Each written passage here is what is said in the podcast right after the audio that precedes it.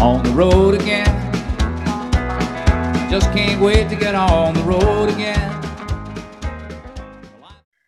Ich stehe vor der Post und warte, dass sie öffnet. Anscheinend gibt es in Spanien eine Zeitraumkrümmung, denn nicht nur die Kilometer, sondern auch die Stunden anders laufen als bei uns. Gestern Abend hatte ich eine kleine Krise.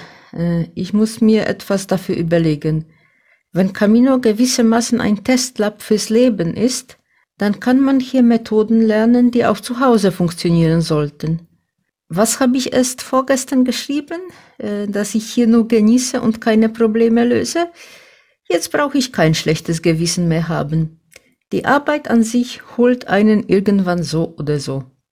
Ich gebe auf, ich habe der Post eine Viertelstunde gegeben, anscheinend wollen sie nichts an mir verdienen. Siebeneinhalb Kilometer ohne Area de Descansar sind schon anstrengend. Andererseits schwinden die heutigen Kilometer umso schneller. Die Blase merke ich fast gar nicht mehr. Also weiß ich noch nicht, wo ich heute mein Nachtlager aufschlage. Im Unterschied zu Anna kann ich dem heutigen Patrozinium in Santiago nicht beiwohnen. Ich schaue aber einen Teil der Übertragung im Fernsehen in einer Bar unterwegs an. Ich habe auch nicht auf Annas Empfehlung gehört und blieb nicht in Ventas de Naron, sondern bin bis Ligonde gegangen, entsprechend der Werbung, die sowohl mein deutschsprachiger Pilgerführer wie auch polnisches Online-Forum für die ehemalige Schule in Ligonde machen. Meine Stimmung ist ohne besonderes Zutun besser geworden. Wahrscheinlich alleine durch die physische Betätigung. Wenn ich die Pilger mit Mikrorucksäcken sehe, muss ich an das Evangelium denken über die Arbeiter im Weinberg. Auch die, die nur die letzte Stunde gearbeitet haben, bekamen denselben Lohn. Blöd ist nur, und das ist anders als im Evangelium, wenn man auf dem Jakobsweg zum Beispiel 700 Kilometer macht, aber auf den letzten 100 krank wird und ein Stück überspringen muss, dann gibt es keine Urkunde. Und wenn ich nun in der kleinen Herberge auf meinem Bett sitze und nicht die ankommenden Pilger, sondern nur deren Anrufe mitbekomme, hm, irgendwie verliert sich das, der Sinn des Pilgerns. Man verzichtet freiwillig darauf, was man hier hätte lernen können als würde man in die Dusche mit Regelmantel steigen. Auf die Vorsehung vertrauen zu lernen, gehört zum Pilgern dazu. Das ist der Unterschied zum Wanderurlaub. Jemand anderer würde aber womöglich sagen, dass das Pilgern von Getränkeautomaten, Handys, Bier, Internet usw. So zerstört wird und wird auch recht haben. Vielleicht liegt es an jedem Einzelnen, wovon man sich losreißen und was man lernen muss. Noch eine Erfindung gibt es hier auf den letzten Etappen. Mochila-Taxis. Okay, wenn man sich wirklich in einer Notlage befindet. Aber anscheinend wird das Angebot sehr oft genutzt. Und ich muss an die Gebetsmühlen aus Asien denken. Ist wohl nur eine Frage der Zeit, bis jemand einen virtuellen Pilger kreiert, man könnte so einen auf den Weg schicken, auf dem Bildschirm seine Blasen verfolgen, die sich verändern, wenn man ihm etwas in den Rucksack dazu packt oder wegwirft. Und der virtuelle Pilger würde für den Besitzer beten, wie die Gebetsmühlen und die Compostella per E-Mail schicken. Naja, diese Erfindung gab es schon früher.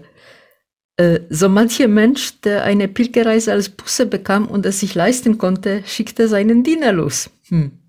Wie in dem Witz. James, ich bin sauer, bitte knallen Sie mit der Tür. Sin dolor no hay gloria. Ich bin schon mehrmals auf die Torte im Nachspeisenamen reingefallen, hinter der sich immer ein Eis versteckt hat. Also bestelle ich heute trotzig Tarta Helada, Eistorte. Übrigens haben die Spanier doch guten Weißwein. Papa sagte mir heute am Telefon, wenn er so meinen Blog verfolgt, erinnert ihn das, was ich schreibe, an einen alten Song.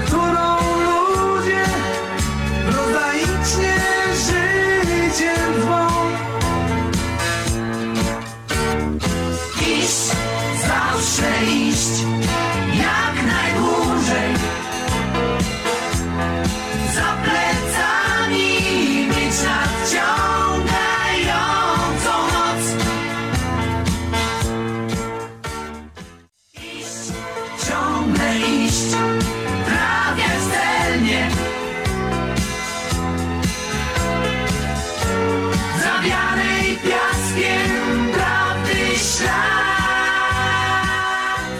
Auf dem Camino geht man zwar erst am Nachmittag in Richtung Sonne, aber der Text ist ja auch nicht so geografisch gemeint.